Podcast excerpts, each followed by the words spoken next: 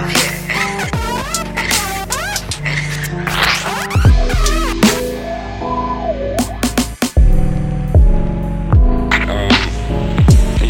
simplest thing to forget is that what music is about and any kind of art form is about is is creating the kind of things that that you think are beautiful. In other words, when you sit at a piano, and you're creating.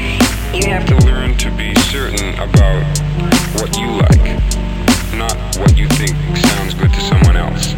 Say, first thing is you have to learn your own heart and your own mind about about uh, sound. So whatever you think is beautiful, that's what's beautiful. See, you have to pursue that, bro. That's what's beautiful. See, you.